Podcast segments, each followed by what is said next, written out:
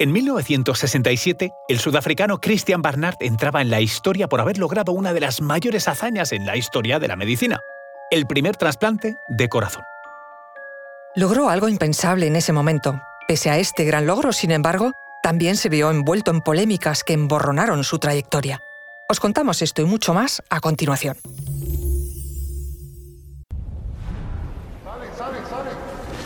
Conoce mejor al equipo que protege nuestras costas.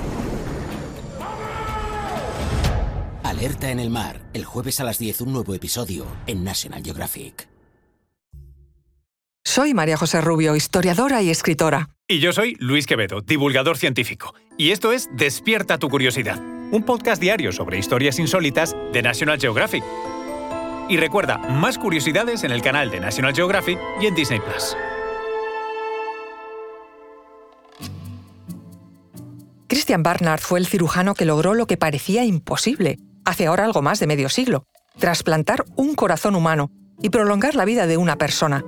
Sin ese hito, la vida del paciente habría sido mucho más corta. Barnard nació un 8 de noviembre de 1922 en Beaufort West, por aquel entonces la Unión Sudafricana, en el seno de una familia pobre con cinco hijos. Con tesón y esfuerzo, sin embargo, logró destacar en los estudios impidiendo que la pobreza fuese una limitación.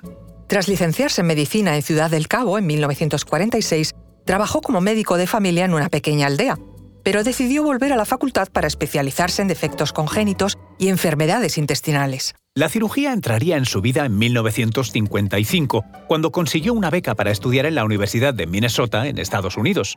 La cuantía de la ayuda no fue bollante, por lo que tuvo que trabajar quitando nieve, cortando el césped y lavando coches para llegar a fin de mes. En ese momento se estaba desarrollando en Minneapolis la cirugía a corazón abierto, algo que le dejó maravillado.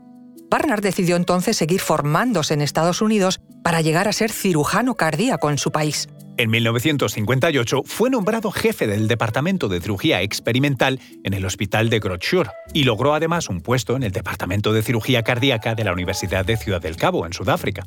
Aquí fue donde empezó a gestarse su gran logro.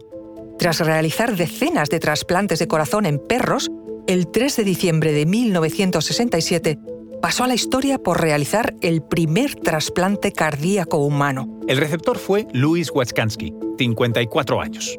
Sufría de diabetes y tenía una enfermedad coronaria incurable. Tras descartar varios posibles donantes, el 2 de diciembre, la joven Denise Darval, de 25 años, fue atropellada por un automóvil cuando cruzaba una calle en Ciudad del Cabo. Trasladada inmediatamente al hospital Grotschur, los médicos descubrieron que estaba en muerte cerebral, pero que su corazón se encontraba en buenas condiciones y tenía el mismo tipo de sangre. Washkansky podría esperar una muerte segura o arriesgarse a una cirugía de trasplante con un 80% de probabilidad de sobrevivir. Eligió la cirugía. Como escribió más tarde Barnard, para un moribundo no es una decisión difícil porque sabe que está al final. Si un león te persigue hasta la orilla de un río lleno de cocodrilos, saltarás al agua convencido de que al menos tienes una oportunidad de nadar hasta el otro lado. 30 cirujanos liderados por Barnard se pusieron manos a la obra y en cinco horas consiguieron terminar con éxito el primer trasplante de corazón de la historia. Sin embargo, la alegría tan solo duraría 18 días porque el paciente moriría de neumonía. Las elevadas dosis de fármacos inmunosupresores que le administraron para evitar que su cuerpo rechazara el nuevo órgano le impidieron hacer frente a una infección pulmonar. Nunca me he sentido tan solo como la mañana en la que Wachkansky murió, confesó en una entrevista más tarde Barnard. Tras el primer trasplante, Barnard realizó el segundo solo un mes después y consiguió que el destinatario, un cirujano dental al que le bajaron la dosis de inmunosupresores, sobreviviera 19 meses. El récord de años sobrevividos entre sus pacientes lo ostentó Dorothy Fisher, trasplantada en 1969. Sobrevivió 12 años. 12 días después de su primer trasplante de corazón, Barnard fue portada de la revista Time.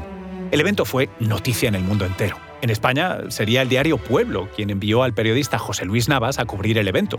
Fue el primer medio de comunicación internacional en conseguir una entrevista con Christian Barnard. Fue amado por sus pacientes en todo el mundo, cientos de los cuales fueron tratados gratuitamente.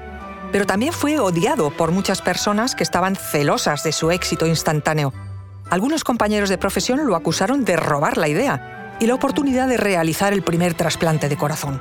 Barnard siguió operando hasta 1983, cuando la artritis reumatoide que sufría le impidió controlar sus dedos con precisión. pero siguió ocupando el espacio mediático ya que era un hombre fotogénico y de fuerte personalidad. Su vida sentimental y sus ideas le convirtieron en un personaje controvertido. Se casó y divorció varias veces y tuvo una relación polémica con las leyes del apartheid sudafricanas. Tuvo incluso problemas con las autoridades sanitarias por su efusivo apoyo a tratamientos no probados. Su hazaña fue imitada por especialistas de todo el mundo y, con el paso del tiempo y gracias a los avances tecnológicos y médicos, consiguieron supervivencias mucho mayores. Barnard falleció a los 78 años tras darse un baño cuando se encontraba de vacaciones en Pafos, Chipre. Aunque al principio se pensaba que había sufrido un fallo cardíaco, la autopsia reveló que se trataba de un severo ataque de asma. No fue su querido corazón, sino una enfermedad de las vías respiratorias lo que acabó con su vida.